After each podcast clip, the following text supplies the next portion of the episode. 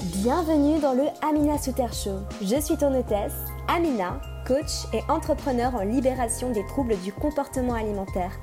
Chaque semaine, je vais te donner mes meilleurs conseils, secrets et techniques pour t'apprendre à te reconnecter à ton corps, faire la paix avec ton alimentation et aimer profondément la personne que tu es afin de croquer la vie à pleines dents. Si tu es prête à découvrir comment devenir la meilleure version de toi et maximiser ton potentiel, tu es au bon endroit. Ensemble, nous allons créer de la magie. C'est parti pour le show. Bonjour à toutes et à tous, j'espère que vous allez bien. Bienvenue dans un nouvel épisode du podcast. Aujourd'hui, je ne suis pas seule, tu l'auras compris dans le titre. Je suis en compagnie de Myriam. Myriam que tu connais probablement sur Instagram ou sur sa chaîne YouTube, qui est aussi une spécialiste des troubles du comportement alimentaire et qui parle énormément d'amour de soi. J'ai rencontré Myriam il y a quelques mois. On a commencé à se suivre sur Instagram. Ça a été un coup de cœur. Et du coup, j'ai insisté. Enfin, j'ai insisté. J'ai pas vraiment dû insister, mais je lui ai proposé de venir faire un épisode.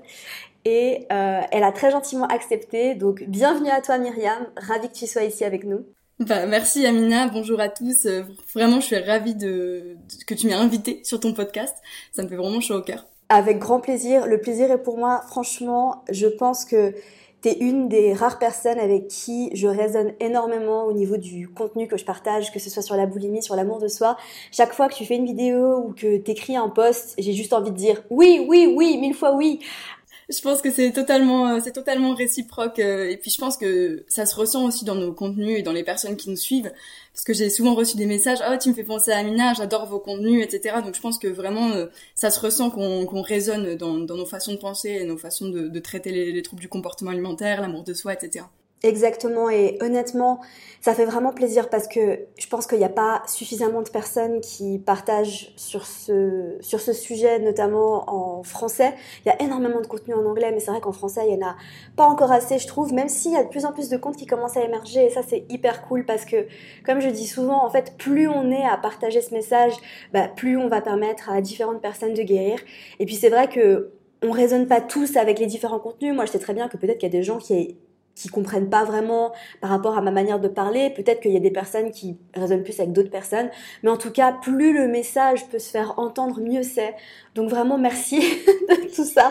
Exactement. Merci. Mais je suis tout à fait d'accord avec toi sur cette, sur cette façon de voir euh, les créateurs de contenu qui font sur la même thématique. Enfin, il y a, y a, jamais de la concurrence en fait. Il y a au contraire euh, de plus en plus de personnes qui partagent un beau contenu et de plus en plus de personnes qui partagent ce beau message de s'accepter et de sortir des, des TCA. Donc euh, non, c'est merveilleux Exactement, mentalité d'abondance comme on dit. Et euh, de toute façon, il y a de la place pour tout le monde. Et honnêtement, plus on est, euh, plus on est à partager ça, plus le monde va avancer dans la bonne direction. Et ça, c'est juste incroyable. Bon, déjà, euh, j'imagine que la majorité des gens te connaissent sûrement, vu que nos audiences sont assez similaires. Enfin, j'ai l'impression. Mais si c'est pas le cas, est-ce que tu peux te présenter en quelques mots? Oui, tout à fait. Bah, me présenter, c'est toujours la phase qui est un peu euh, difficile parce que parce que je suis passionnée de plein de choses en fait. Mais pour faire court, bah, je m'appelle Myriam et je suis entrepreneur. J'inspire euh, les femmes à mieux s'aimer, on va dire, et à faire la paix avec leur corps, leur alimentation et à s'épanouir tout simplement. Est-ce que tu pourrais nous parler un peu de ton parcours en fait? Euh, Parce que on, bah, on a évoqué vite fait le fait que tu aies souffert de TCA, ou je pense qu'on l'a même pas évoqué, mais on va l'évoquer du coup. Euh, est-ce que tu pourrais nous parler un peu plus de quel trouble du comportement alimentaire tu as souffert? Qu'est-ce qui s'est passé exactement dans ta vie? À quel moment tu es tombé dedans? Pourquoi? Euh, Qu'est-ce qui s'est passé en fait? Qu'est-ce qui fait qu'aujourd'hui tu parles de boulimie sur Instagram? Alors moi, ça a commencé en 2016 en 2016 voire même euh, fin 2015 et en fait euh, j'ai vécu trois ans de boulimie dont plusieurs mois slash années de boulimie vomitive. Euh, forcément j'ai pas compté exactement à partir de quand ça a démarré quand est-ce que ça, s'est terminé. Mais en gros j'ai vécu vraiment trois ans trois ans et demi de de boulimie et boulimie vomitive. Et je suis tombée dedans tout bêtement après une rupture amoureuse donc c'est classique mais euh, j'avais perdu confiance en moi j'avais peur de jamais plaire de nouveau euh, et puis la nourriture c'était devenu un petit peu mon réconfort et à la fois mon ennemi puisque j'avais envie de changer mon corps suite à cette rupture donc euh, j'avais vraiment cette sensation que je pourrais plus jamais plaire à qui que ce soit. C'était mon premier amour, donc je pense que tu peux tu peux connaître et tu peux relater avec cette cette cette souffrance là. Et moi, j'étais persuadée que je pouvais pas faire confiance à mon corps par rapport à différentes croyances que j'avais eues depuis l'enfance. Et du coup, bah, ça s'est résulté en crise de boulimie sur crise de boulimie, liée à cette peur de grossir qui faisait que je compensais de plus en plus chacune des crises. Et ça a atteint un énorme sommet en 2017 où je faisais jusqu'à 4 à 5 crises par jour et où c'était très très violent, très très intense. Et, et voilà pour, pour ma maladie, ce qui s'est passé clairement. Et comment t'as réussi à t'en sortir du coup? Parce que je pense que tout le monde est un peu en haleine là. Et comment elle a fait du coup? Parce que c'est vrai que 4 à 5 crises par jour, c'est euh, c'est assez violent quand même. Moi j'ai vécu la même chose, donc je comprends ce que tu vis. Et en fait, c'est un véritable enfer. Quand on arrive là, t'as l'impression que ta vie n'a plus aucun sens et que tu fais plus rien d'autre de tes journées.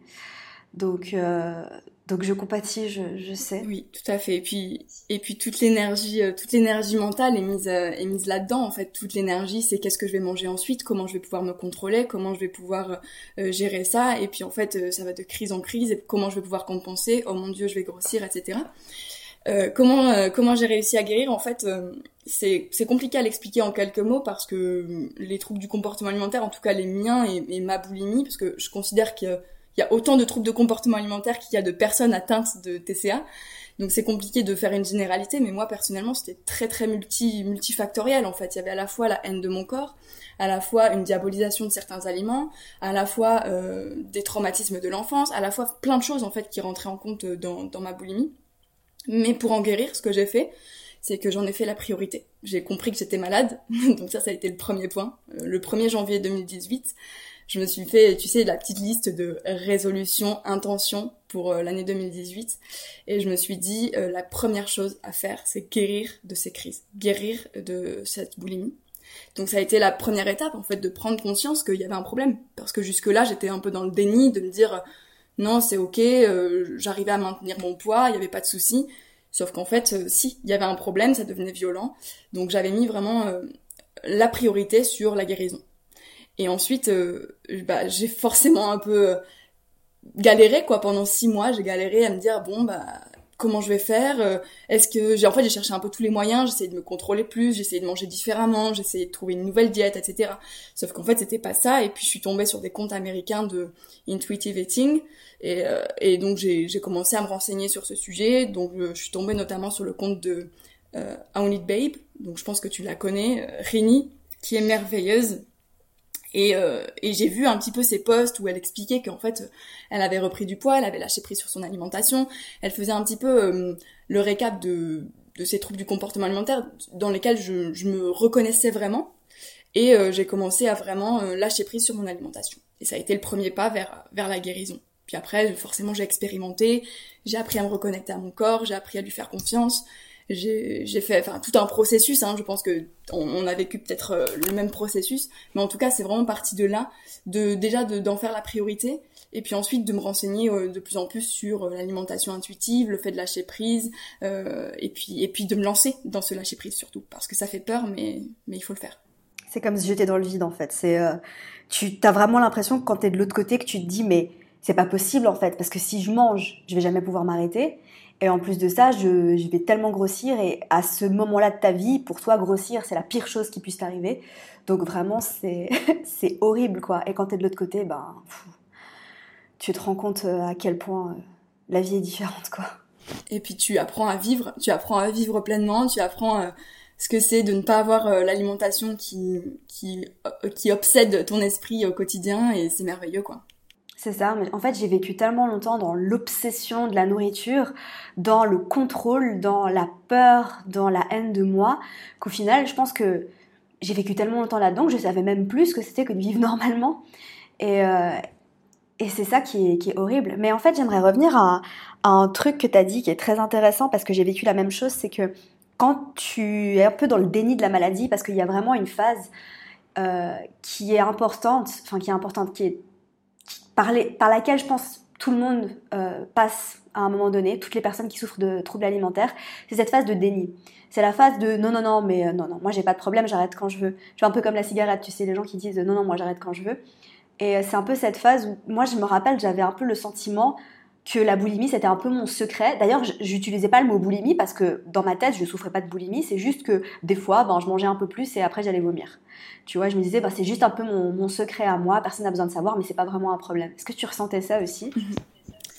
Moi, c'était pas vraiment de la même manière. En fait, j'étais dans le déni plus dans le sens où euh, j'avais l'impression que c'était juste un petit manque de contrôle et que c'est tout était bon. En fait, je me disais non mais c'est bon, demain demain je sais contrôler, je suis plus forte que ça, j'ai de la motivation, j'ai du contrôle de moi, etc. etc. Et en fait, c'était plus, euh, j'étais dans la malveillance envers euh, envers tout le monde. En fait, j'étais dans la malveillance en disant oh lui il mange mal, lui ceci, lui cela. Et en fait, du coup, je pouvais pas être dans la bienveillance envers moi-même non plus. Donc, si tu veux, j'avais vraiment la sensation que je faisais le maximum d'efforts, puis de temps, de temps en temps, je faisais des crises, puis après de plus en plus, je faisais des crises. Mais ces crises, c'était plus euh, non, demain je me rattraperai, c'est bon, c'est ok. Et comme si je l'effaçais de ma mémoire et que je disais c'est bon, demain je repars sur de bonnes bases et je mange correctement et euh, je vais réussir à atteindre mes objectifs. C'était plus dans ce sens que j'avais ce déni, mais pas dans le sens où euh, je j'effaçais complètement le côté boulimie, le côté maladie, etc parce que je sentais qu'il y avait quand même quelque chose, je pense, qui n'allait pas. Surtout que j'avais une copine qui avait déjà vécu la boulimie quand on était au collège, donc très très jeune. Et du coup, j'avais déjà ce terme euh, qui était, enfin, qui était là en fait. Quand, quand j'ai commencé à en faire, je me suis dit mon Dieu, je suis en train de faire de la boulimie. Et à la fois, j'étais dans le déni de, mais non, c'est bon, c'est ok, euh, je, suis pas malade, demain, demain, ce sera bon quoi. Ouais, je, je, comprends exactement ce, ce, fameux sentiment de demain ça ira, demain ça ira, et euh, d'être un peu dans le. En fait, à ce, moment-là, je pense qu'il y a beaucoup de personnes, quand elles se disent ce fameux demain ça ira, qui pensent que, euh, en fait, il faut juste se contrôler suffisamment et que la solution est dans le contrôle, que ce soit le contrôle de l'alimentation, le contrôle du corps, le contrôle des crises. Parce que contrôler les crises, en fait, c'est euh, beaucoup de personnes essaient de se sortir de la boulimie en contrôlant les crises, mais en fait, comme je dis souvent, c'est un peu comme une cocotte minute, tu vois. Tu sais pas quand est-ce que ça va exploser. Et, euh, en fait, la, solution est dans l'inverse euh, du contrôle. C'est dans justement le lâcher prise. Et c'est exactement ce que tu as dit. Tout à fait. Tout à fait. En fait, pendant, je pense que quand on fait des crises de boulimie, tout le monde, tout le monde se dit non, mais la prochaine fois, j'arriverai à contrôler, c'est bon, j'ai du self-control jusqu'au jour où, comme tu dis, ça explose et c'est parfois trois fois pire. Et en fait, c'est là que se trouve le fond du problème. En fait, c'est plus on essaie de la contrôler, plus c'est elle qui nous contrôle. Et, et malheureusement, en fait, c'est ça dans, dans beaucoup de troubles du comportement alimentaire où euh, on veut absolument contrôler cette partie de notre vie, souvent par envie de contrôler tout le reste en fait parce que j'ai l'impression qu'il y a vraiment cette euh, je sais pas si toi tu peux tu peux aussi te reconnaître là-dedans mais j'ai l'impression qu'il y a vraiment cette envie de de tout contrôler en fait quand on est dans la boulimie. Et en fait en général ça, ça reflète aussi un, une envie de contrôle sur d'autres domaines. Mmh, exactement. Oui oui parce qu'en fait c'est une des rares choses sur lesquelles tu peux vraiment euh, avoir le contrôle. Enfin t'essayes du moins. Euh, ça marche au début puis après bah ça marche plus du tout. Et ça dépend des personnalités. Après c'est vrai que il y a des personnes qui, arrivent à vivre toute leur vie dans le contrôle. Et puis, bah, il y a des personnes qui tombent dans les TCA. Mais après, les personnes qui vivent dans le contrôle, ça, c'est leur choix. On est tous libres de faire ce qu'on veut. Je pense qu'il y a vraiment, euh, je pense que j'en parlais dans un post l'autre jour. Il y a des personnes qui vivront toute leur vie dans le contrôle de leur alimentation parce qu'elles veulent avoir une certaine apparence. Et ça, c'est leur choix. Euh, ça veut pas dire qu'elles sont heureuses ou malheureuses, en fait. C'est juste qu'on est tous libres de faire des choix. On est tous libres de, ben, vouloir avoir une certaine apparence ou pas. Mais la, vraie question, c'est qu'est-ce qui nous rend vraiment heureux? Et est-ce que c'est du bonheur conditionnel, à savoir que waouh, je suis heureuse, je suis super fière de moi parce que je fais des méga photos Instagram avec mes abdos et du coup tu, tu comment tu dis, tu nourris un peu ton ego comme ça. Et ça, c'est du bonheur conditionnel parce que bah ok, tu imagines il se passe un truc dans ta vie euh, tu prends du poids, tu tombes malade ou tu tombes enceinte, enfin, félicitations à toi, mais du coup ton corps change et euh, finalement bah, ton bonheur reposait là-dessus et après tu n'es plus heureuse parce que tu vivais dans le bonheur conditionnel. Et ça c'est ce que la société nous, nous vend beaucoup et c'est ce que l'industrie des, des régimes et du fitness essaye de faire, c'est vraiment de nous faire penser qu'on sera enfin heureux quand on aura une certaine apparence. je pense que ça, c'est vraiment le, mal du siècle. Moi, j'ai vécu la, boulimie. Je sais pas si tu as vécu aussi l'orthorexie, mais juste après la boulimie, bah, je me suis guérie et en fait, je suis tombée dans l'orthorexie. Euh, parce qu'à cette époque-là, j'étais euh, végane, mais je ne mangeais pas de gras. Parce que c'était une grosse mode qui était en 2016. J'en parle, parle dans une de mes vidéos, ou dans plusieurs de mes vidéos même, qui s'appelait High Carb Low Fat.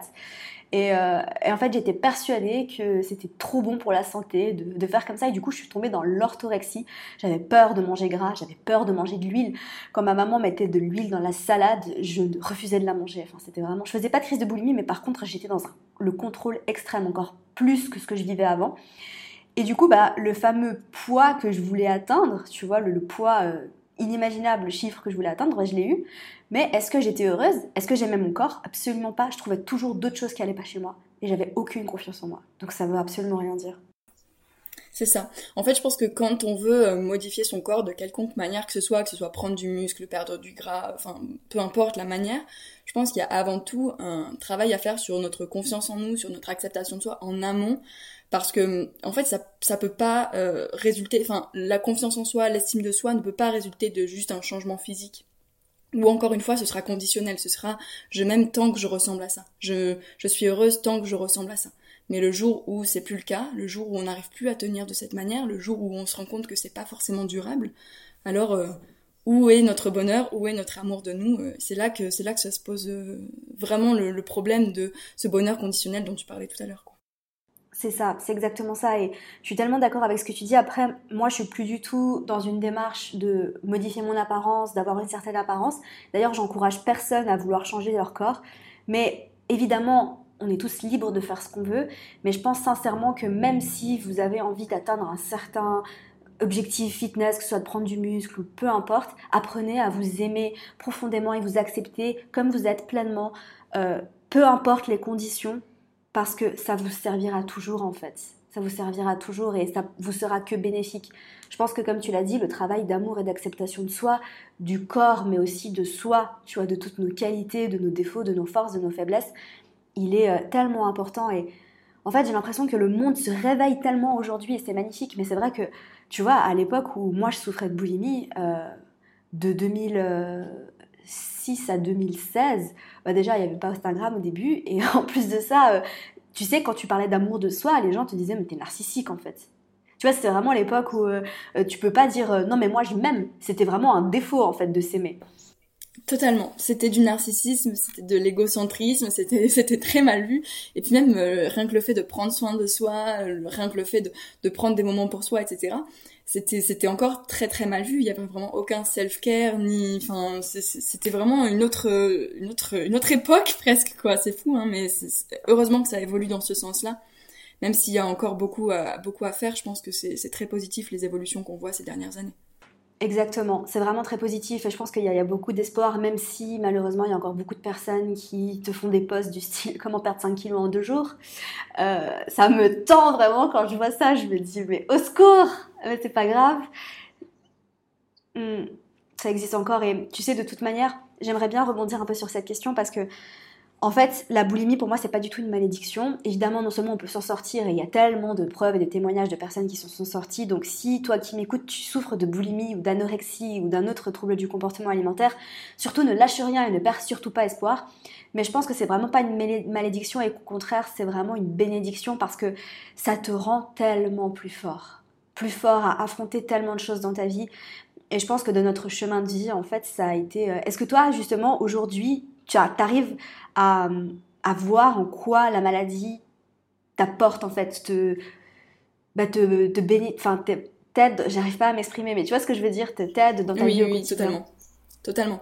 Mais en fait, moi, la, la boulimie, elle m'a beaucoup, beaucoup aidé. En fait, je dis souvent que la boulimie, c'était juste une étape dans l'acceptation de moi. Parce que finalement, changer son corps et vouloir changer son corps, vouloir contrôler son alimentation, vouloir changer son apparence, c'est juste euh, un moyen de mieux s'accepter, de mieux s'aimer.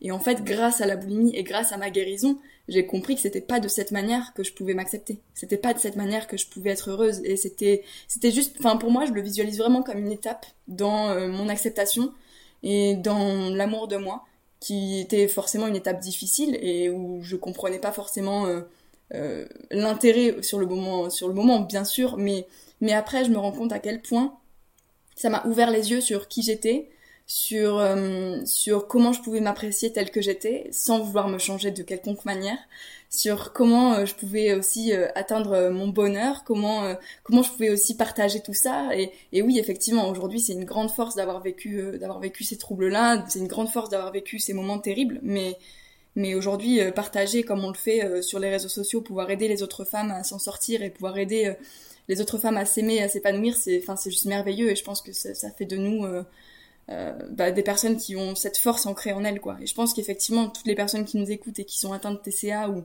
ou qui, qui ont un mauvais rapport à l'alimentation ou à leur corps elles verront plus tard à quel point euh, ces moments difficiles peuvent servir dans la vie et peuvent montrer le chemin sur lequel on, se sent, on se sentira mieux quoi. Complètement, complètement d'accord avec toi. J'ai oublié de, te demander quelque chose par rapport à, le moment où tu as guéri. Est-ce que toi, tu as été voir des thérapeutes ou des psys ou est-ce que tu t'es fait aider par quelqu'un? Non, euh, non parce que euh, j'avais peur. j'avais peur de me, de me dévoiler et en fait j'ai eu une mauvaise expérience qui m'a un peu euh, bloquée après par la suite, c'est-à-dire que j'ai été voir mon médecin généraliste et, et j'étais avec ma mère, je sais pas pour quelle raison, je pense qu'on devait aller le voir toutes les deux et elle a expliqué que je faisais des crises de boulimie parce que je m'étais confiée à elle quelques semaines avant. Et, euh, et à ce moment-là, en fait, il m'a pas du tout comprise, ni aidée, ni quoi que ce soit. Alors déjà, c'était pas forcément le bon moment parce que moi, j'avais pas forcément envie d'en parler. C'est ma mère qui a pris la parole à ma place, donc euh, c'était pas forcément euh, idéal. Mais en plus de ça, euh, lorsque du coup, bah, je me suis dit bon, bah c'est le moment, je me lance, je lui en parle. Et en fait, il m'a dit ah oui, mais tu sais, t'es très bien comme t'es. Hein. Et c'est tout.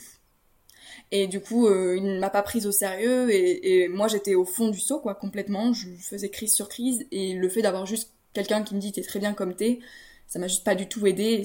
Donc du coup, j'ai pas cherché à aller plus loin. Euh, autre chose qui a fait que je suis pas allée vers des thérapeutes, c'est que ma sœur, elle est, elle était dans des études de psychologie, donc euh, elle est psychologue à ce jour. Et du coup, euh, je voulais euh, absolument juste en discuter avec elle et qu'elle qu'elle m'aide dans, dans mon chemin. Et finalement, elle m'avait beaucoup aidé avec des, des, thérapies cognitives et comportementales, sans forcément m'en faire personnellement, mais en me donnant, donnant des techniques. Et c'est aussi de cette manière que je m'en suis sortie. Et, et, je pense que je le conseillerais toujours de se faire accompagner du, mieux que possible, mais euh, de pas s'arrêter au premier euh, au premier venu parce que malheureusement ça peut ne pas être le bon et on peut se sentir incompris et du coup abandonné alors qu'il y a beaucoup de professionnels qui peuvent aussi nous aider dans, ce chemin-là quoi. Mmh. Je suis d'accord avec toi. Moi c'est vrai que bah en fait euh, je pense que c'est important de se faire accompagner par la bonne personne, mais surtout de trouver la personne qui va pouvoir nous aider. Parce que moi, j'ai vu plusieurs psys et pour être honnête, j'ai quasiment à chaque fois eu des mauvaises expériences.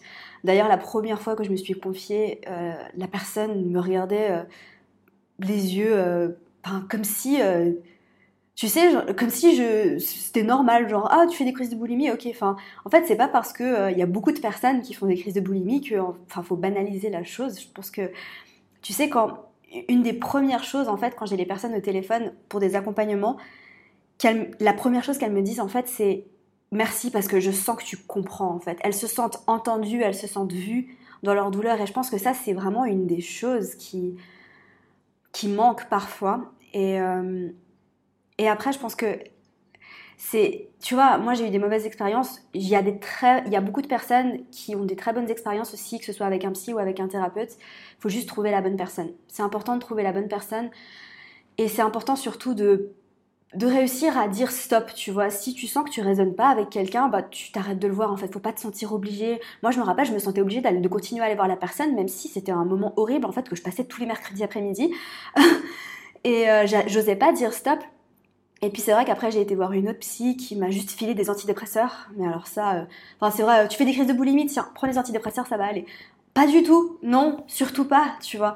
Donc en fait, euh, il faut juste trouver la bonne personne. N'hésitez pas à vous renseigner d'abord avant d'aller voir quelqu'un. Et puis bah, de dire non et de réfléchir euh, avant de prendre quoi que ce soit. D'accord? Euh, Moi, je recommande à personne de prendre des antidépresseurs parce que moi, ça m'a pourri la vie. Euh, ça n'a fait que me maintenir en fait dans la dépression.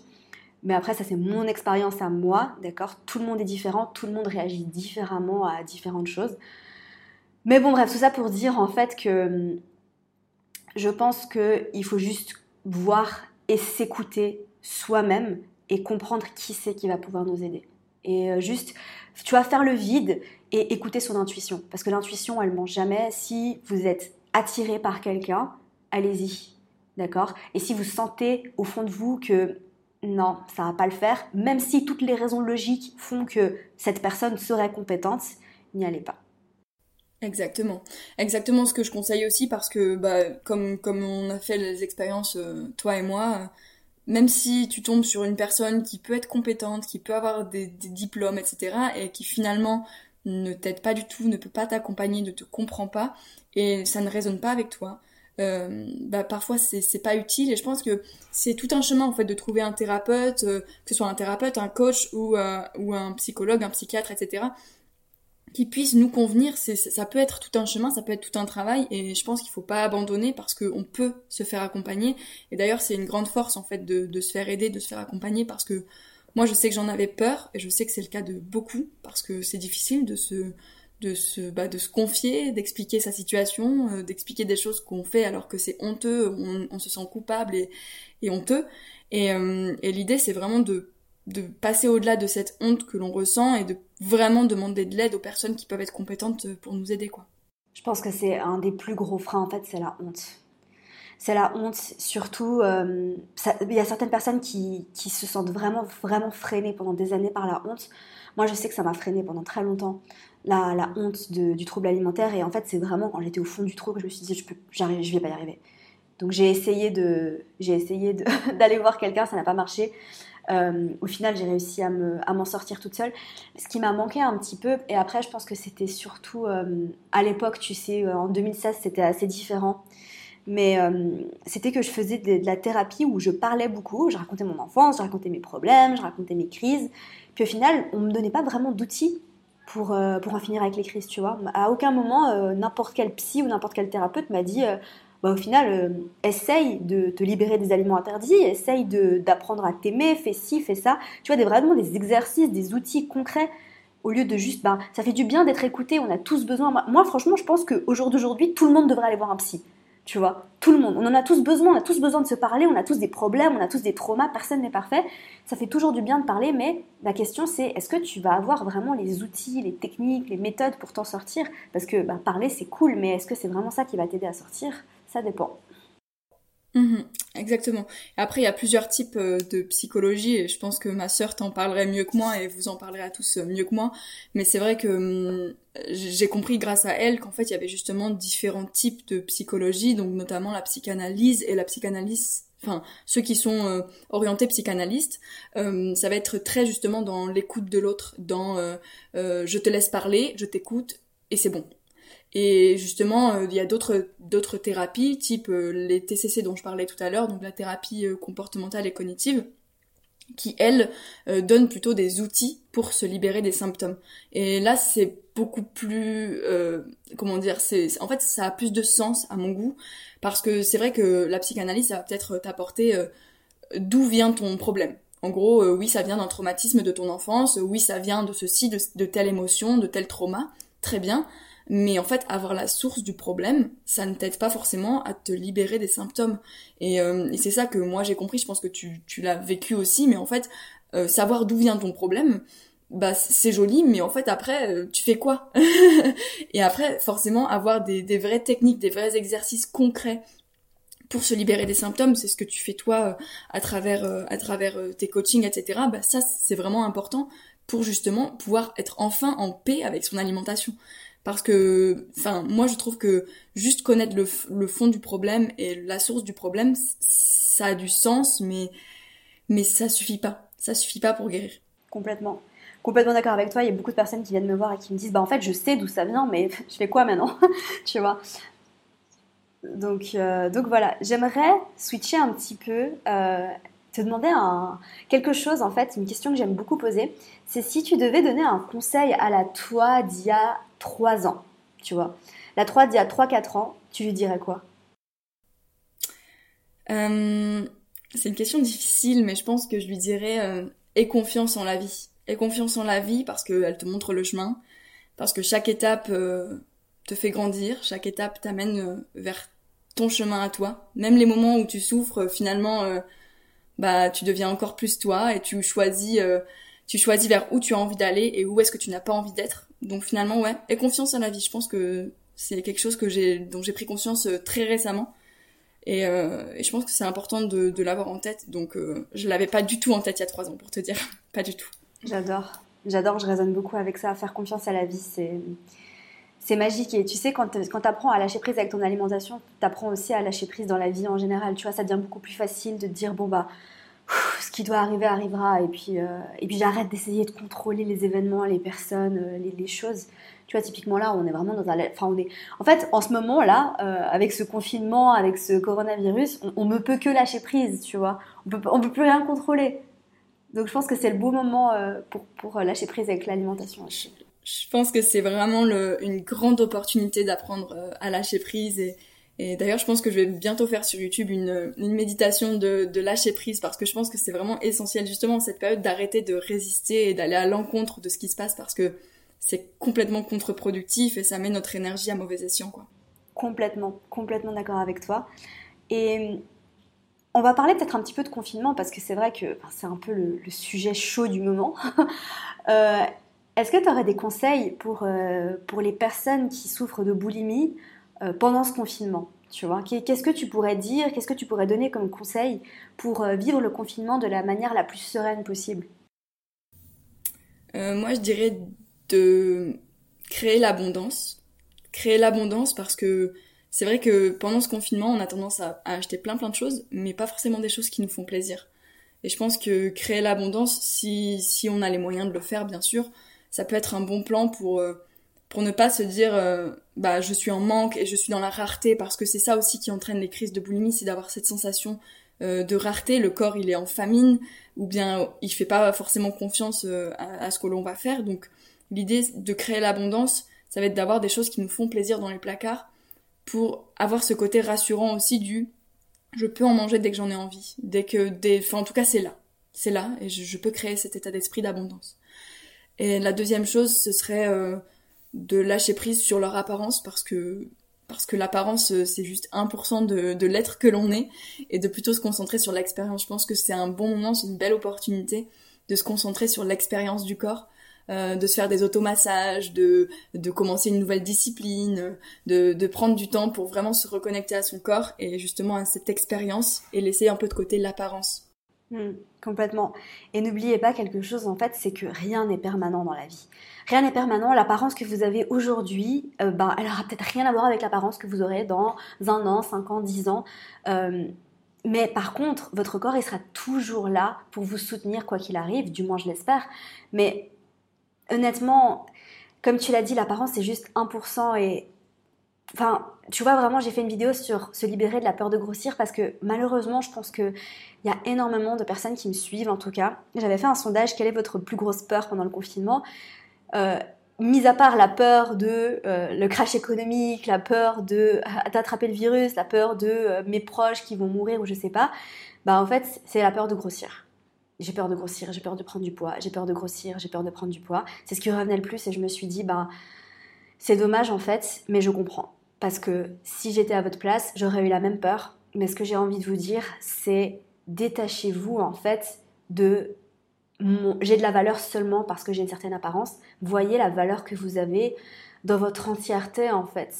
Et je pense que c'est le bon moment pour apprendre à s'aimer au-delà de son corps, pour apprendre à se voir vraiment comme on est, pour apprendre à bah, voir ses qualités, voir ses défauts, ses faiblesses, mais voir en quoi ces faiblesses sont uniques, font aussi partie de notre charme. Tu vois, enfin, je trouve que les qualités, les défauts, pardon, c'est tout aussi beau que les qualités d'un côté. Tu vois, on peut choisir de travailler dessus après, mais c'est important d'apprendre à s'accepter aussi. Exactement. Bah, je résonne totalement avec toi parce que j'ai tourné une vidéo hier qui s'appelle Se libérer de la peur de grossir.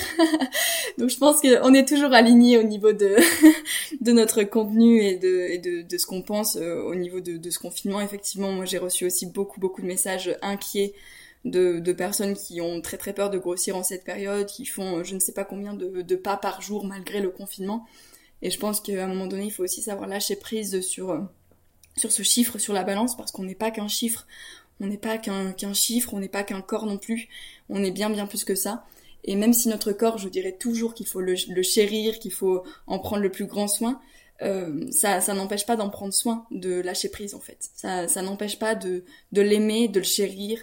Et euh, je pense qu'il y a vraiment cette, euh, cet amalgame entre je vais m'accepter pleinement, je vais lâcher prise sur mon apparence et je vais abandonner totalement mon corps, me résigner et en fait c'est pas forcément euh, équivalent quoi donc euh, je pense que comprendre que euh, s'accepter ça va pas forcément nous faire abandonner notre corps et arrêter d'en prendre soin au contraire c'est tout aussi important que de, lâcher prise véritablement je suis tellement d'accord. Alors bien évidemment, la chaîne YouTube de Myriam sera dans la barre d'infos, dans le, les notes du podcast. Et ce que tu dis, c'est je raisonne tellement avec ça parce que pour moi, il y a une grosse différence entre acceptation et résignation. Tu vois, l'acceptation, c'est t'es du côté de l'amour. Tu t'aimes, tu t'acceptes pleinement tel que tu es. Tu décides de manger, euh, je sais pas, ton chocolat préféré ou ta pâtisserie préférée ou une grosse pizza ou peu importe. Bah, tu le fais par amour, tu le fais parce que tu as envie de ressentir du plaisir, tu le fais parce que tu as aussi besoin d'un peu de réconfort et il n'y a aucun mal à ça.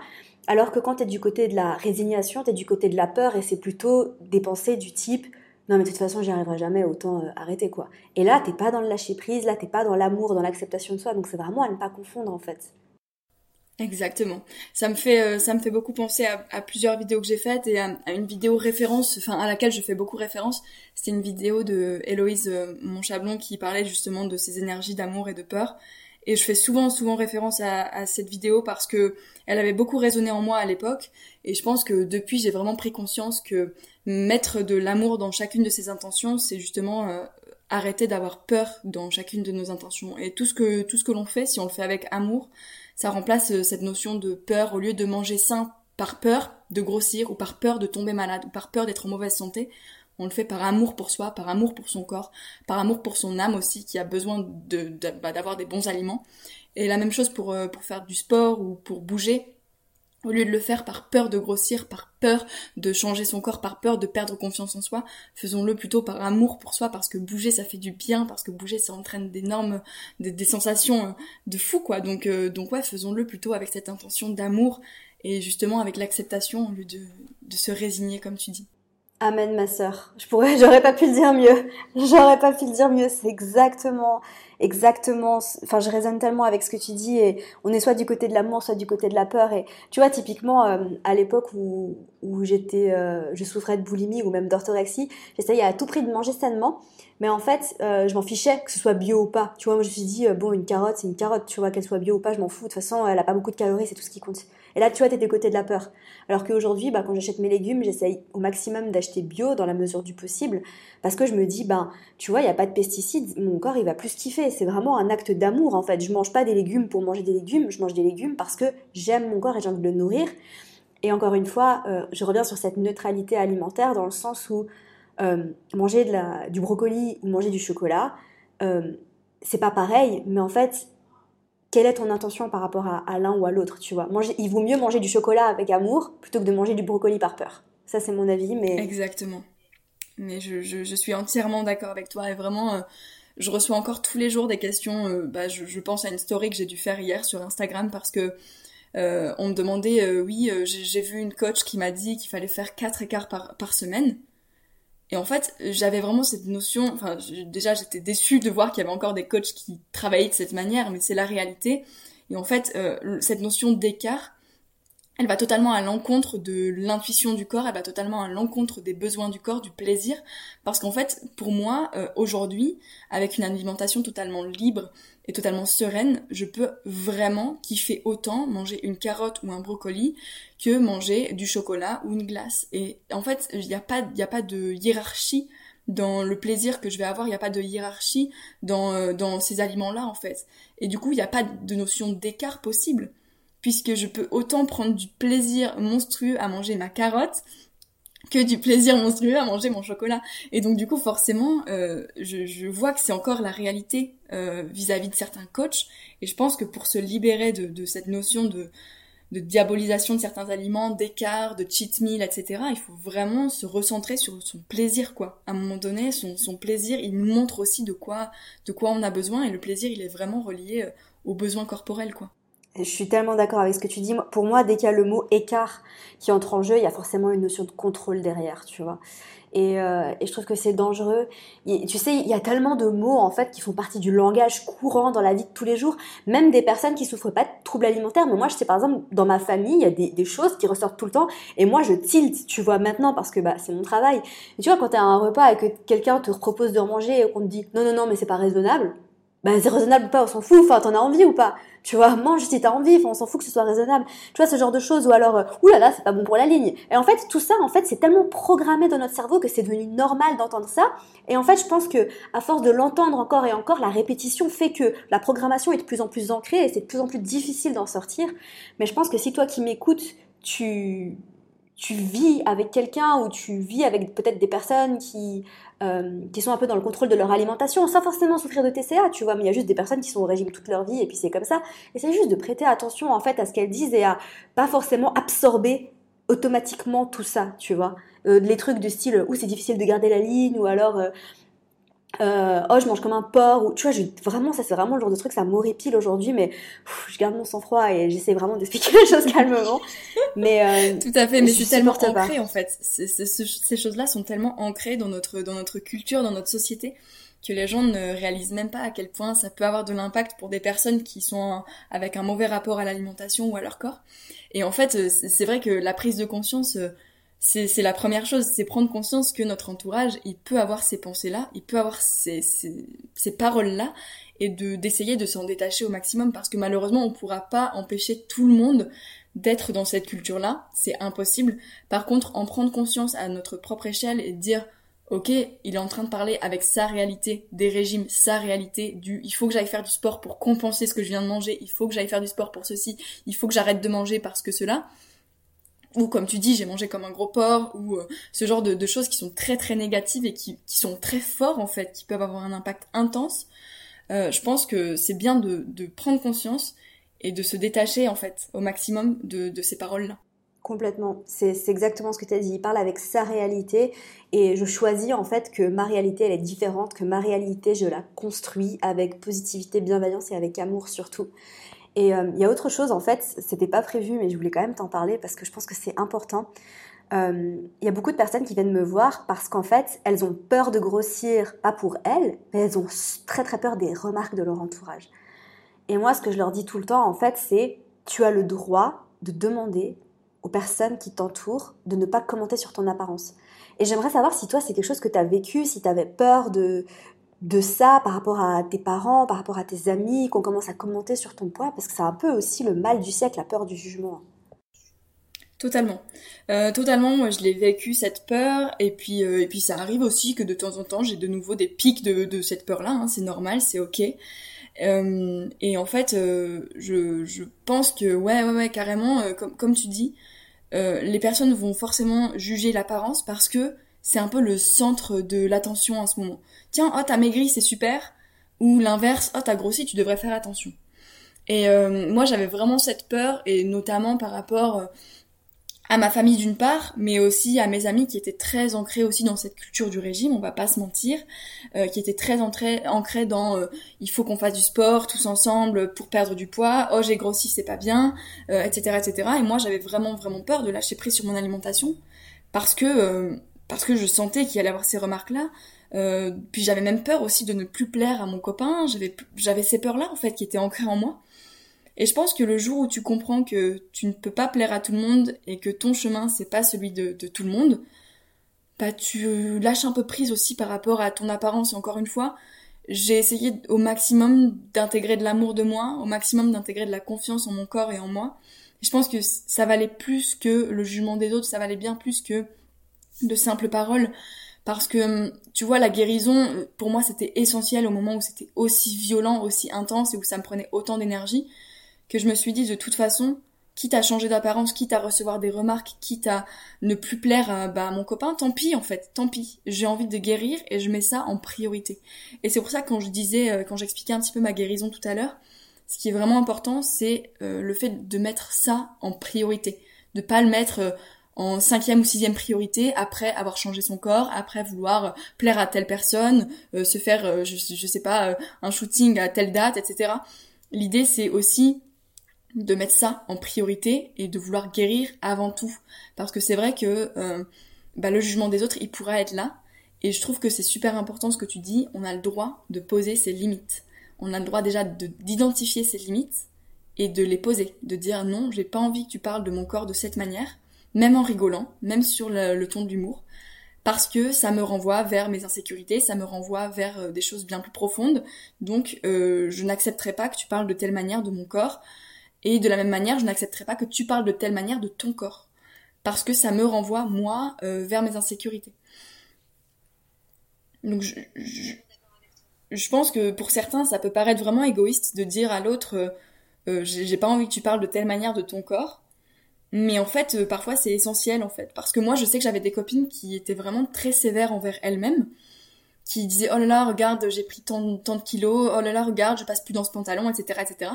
Et moi ça me renvoyait de plein fouet vers mes propres insécurités. Alors bien sûr c'est un travail à faire sur moi, mais si à l'instant T ça me fait aussi mal, j'ai aussi le droit de poser ma limite et de dire ça te concerne, enfin c'est pas à cause de toi, mais ce que tu dis me renvoie moi personnellement vers des insécurités. Donc j'aurais besoin que tu parles pas de, cette manière-là envers toi-même.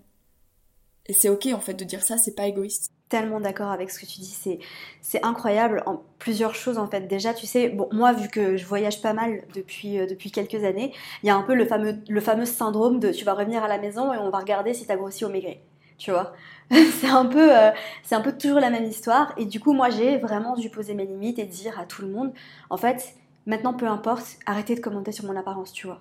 Même pour dire, ah, t'as des boutons, ou ah, t'as ci, ou ah, t'as ça. Même si c'est pas lié au poids, en fait, stop. Tu vois, je suis bien plus que mon corps. Avec amour et bienveillance, bien évidemment, comme toujours. Hein. Tout, est, tout peut être bien reçu quand c'est dit avec amour et bienveillance. Et d'autre part, en fait, c'est de me libérer et de me séparer un peu des personnes euh, qui ont tendance à avoir des conversations un peu toxiques du style, tu sais, quand t'es... Moi j'ai vécu ça pendant très très longtemps, d'avoir euh, des amis ou d'être avec des groupes de personnes, des collègues ou quoi, qui passent des heures en fait à juste dire oh là là t'as vu la taille de mes cuisses oh là là non mais regarde-moi oh mais regarde comme je suis horrible oh non mais toi au moins t'as de la chance regarde mes cheveux et c'est tellement normal en fait entre femmes de faire ça alors après, je ne sais pas si les hommes le font aussi, peut-être plus aujourd'hui, tu sais, euh, avec l'industrie des fitness, il y a de plus en plus d'hommes aussi qui ont des problèmes de TCA aujourd'hui, malheureusement aussi. Mais je parle des femmes parce que c'est ce que je connais.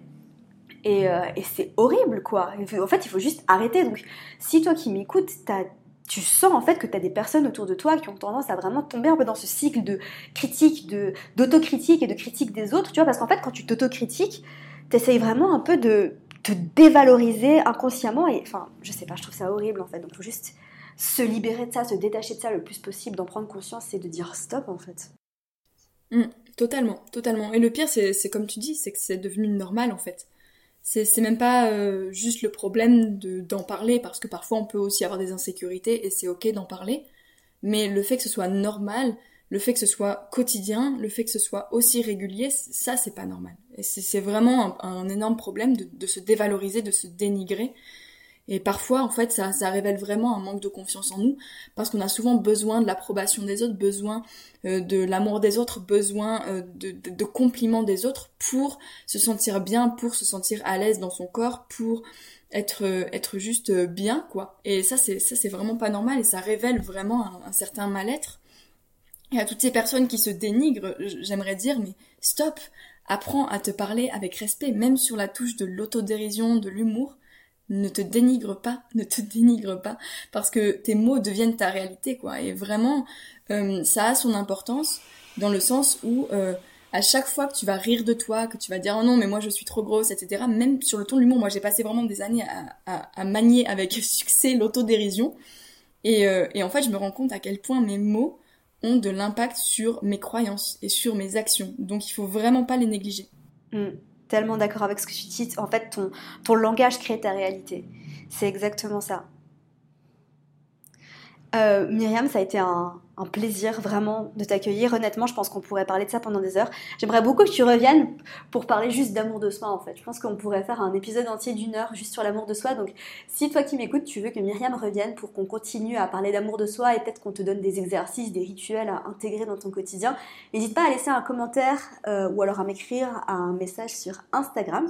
Est-ce qu'il y a d'autres choses que tu voulais ajouter par rapport à l'amour de soi, par rapport euh, aux troubles alimentaires, avant de passer à la série de questions rapides, qui est un peu ma partie préférée du podcast? Ah, d'accord. Euh, eh bien, écoute, euh, je pense qu'on pourrait effectivement en parler encore pendant des heures, donc je pense que c'est mieux qu'on s'arrête là, parce que c'est vrai qu'on est toutes les deux très très passionnées par ces sujets-là et, très bavardes aussi, donc donc il n'y a pas de il a pas de souci pour moi, je pense avoir dit vraiment l'essentiel de, ce que j'avais envie de partager aujourd'hui. Ok, super, c'est génial. De toute façon, vous aurez les liens euh, des comptes Instagram, la chaîne YouTube euh, de Myriam dans la barre d'infos. Donc, allez la suivre, vraiment. Allez regarder ses vidéos. Et surtout, en fait, ce que je dis très souvent, c'est ne vous, contentez, ne pas de regarder les vidéos. Regardez les vidéos, prenez des notes et passez à l'action, en fait. Parce que juste regarder une vidéo, ça va pas vous aider.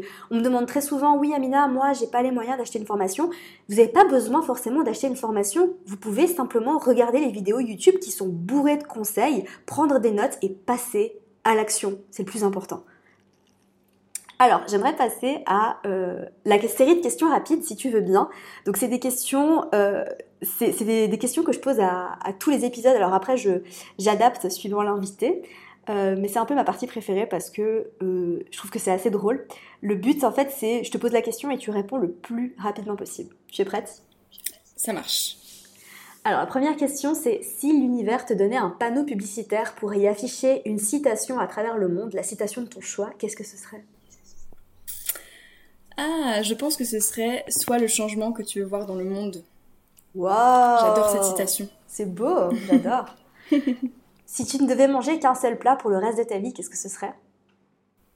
Euh, Du porridge, j'adore ça, je pourrais en manger matin, midi et soir. Mmh, avec quel topping? euh, là, j'ai de la purée de noisettes, banane, framboise, et franchement, c'est juste parfait. C'est parfait. En ce moment, c'est mon kiff. Miam. Qu'est-ce qui t'apporte le plus de joie en ce moment dans ta vie? Euh, L'amour. Je dirais l'amour inconditionnel envers, euh, envers moi, envers bah, mon copain, mon, mon chien. l'amour envers, envers tout le monde. En fait, l'amour que je vibre totalement, c'est ça. C'est ça qui me rend heureuse. L'amour que tu vibres, c'est Tellement beau ce que tu as dit. Tellement beau ce que tu as dit. Faudrait le poster sur Instagram. L'amour que je vibre. Est-ce qu'il y a un livre que tu conseilles à tout le monde? Un livre. Alors, il y en aurait des dizaines. Mais s'il y en a un que je peux vraiment conseiller, c'est Ne marche pas si tu peux danser. Je crois que c'est euh, une docteure. Euh, attends, que je me souvienne du nom. Je crois que c'est Van Stappen.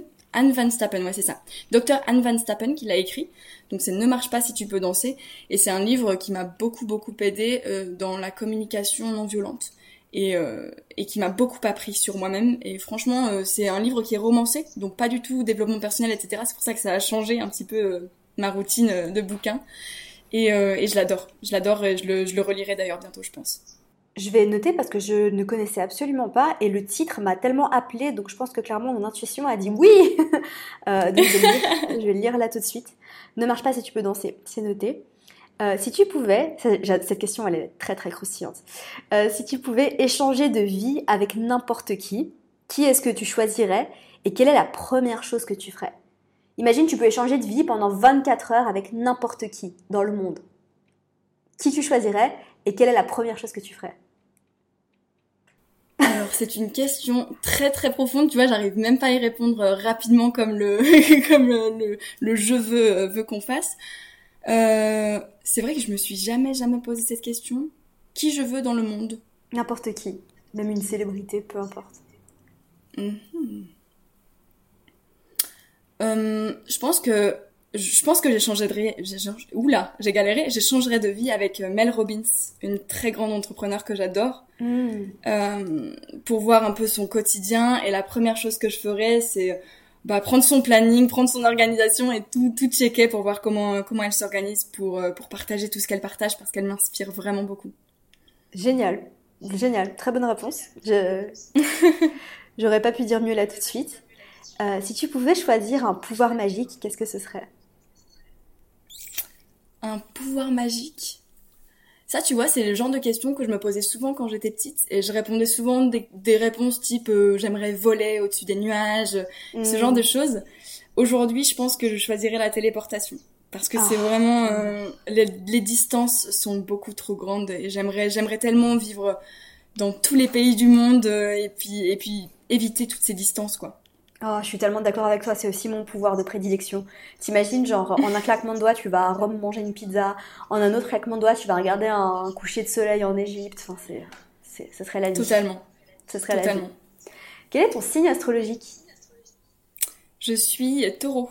Mais non, moi aussi Je suis taureau, je suis ascendant sagittaire et je suis lunaire poisson. Waouh, c'est beau ça, j'adore.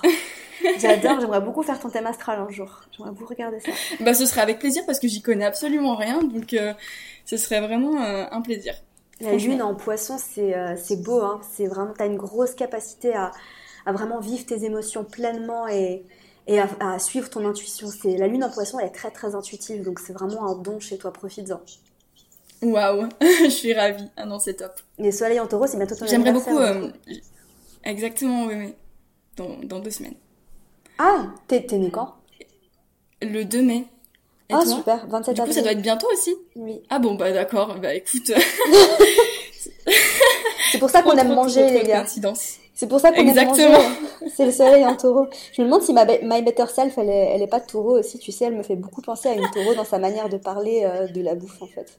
Tu me reconnais en tout cas. totalement, je l'aime beaucoup aussi. J'adore. c'est une grande inspiration. Dernière question, avant de te laisser. Si tu pouvais dîner avec la personne de ton choix morte ou vivante, qui est-ce que ce serait? Euh, Je pense que ce serait mon papa qui est, qui est mort quand j'étais petite. J'aimerais beaucoup partager un, dernier repas avec lui. Hmm, très beau, très très beau. Bah écoute Myriam, ça a été un réel plaisir de faire ce podcast avec toi. Je pense sincèrement qu'il va aider tellement, tellement de monde. Et euh, honnêtement, je, je suis juste euh, en amour de tout ce que tu as dit, en amour de ton travail, en amour de qui tu es. Merci de ta présence ici, merci de tout ce que tu fais. Et, euh, et encore une fois, si vous voulez revoir Myriam sur le podcast, n'hésitez pas à laisser un commentaire dans la barre d'infos, dans la barre d'infos, dans les commentaires. ou à m'écrire un message, enfin communiquer, dites-nous, et puis, euh, et puis on se réexécutera euh, probablement. Merci encore une fois à toi. Bah merci à toi, tout, est, tout ça c'est vraiment très réciproque, euh, j'adore ton travail aussi, j'adore ce que tu dégages comme énergie, j'aime vraiment, vraiment beaucoup ton contenu, donc je pense que ce serait avec grand plaisir que je reviendrai si jamais, si jamais ta communauté le veut bien je pense que ça va se faire et j'ai très très envie de creuser plus sur euh, l'amour de soi parce que je pense qu'on est toutes les deux très passionnées par ce sujet. Donc affaire à suivre. en attendant mes, mes déesses, prenez soin de vous. Comme d'habitude, euh, n'oubliez pas que si vous voulez recevoir plus de contenu de ma part, vous pouvez vous inscrire juste en dessous euh, sur la liste email. vous serez prévenu dès qu'il y aura du nouveau contenu. Et puis, je crois que j'ai tout dit. Je commence à être fatiguée, donc passez une super journée et, et à très vite. Merci à toi Petit Lotus pour ton écoute, j'espère sincèrement que l'épisode t'a plu. N'oublie pas que tu peux me laisser une petite revue sur iTunes si tu veux m'aider à faire référencer ce podcast. Laisse-moi un petit commentaire sur YouTube et sur SoundCloud pour me dire ce que tu en as pensé, pour me dire qui est-ce que tu aimerais avoir en invité sur ce podcast, pour me donner tes sujets, tes recommandations. Je suis très à l'écoute de tout ce que vous me dites, donc c'est l'occasion de, de me faire savoir ce que tu aimerais avoir. En attendant, n'oublie pas d'aller me suivre sur Instagram si tu veux suivre toutes mes aventures et si tu veux encore plus de contenu, tu peux t'abonner à mon accompagnement offert, un email de ma part tous les matins pour t'inspirer, te motiver, te donner mes meilleurs conseils, secrets et techniques. Le tout est dans les notes du podcast ou dans la barre d'infos si tu m'écoutes sur YouTube. Sur ce, je te laisse. Comme d'habitude, je te souhaite de passer une merveilleuse journée. Prends soin de toi. Bye.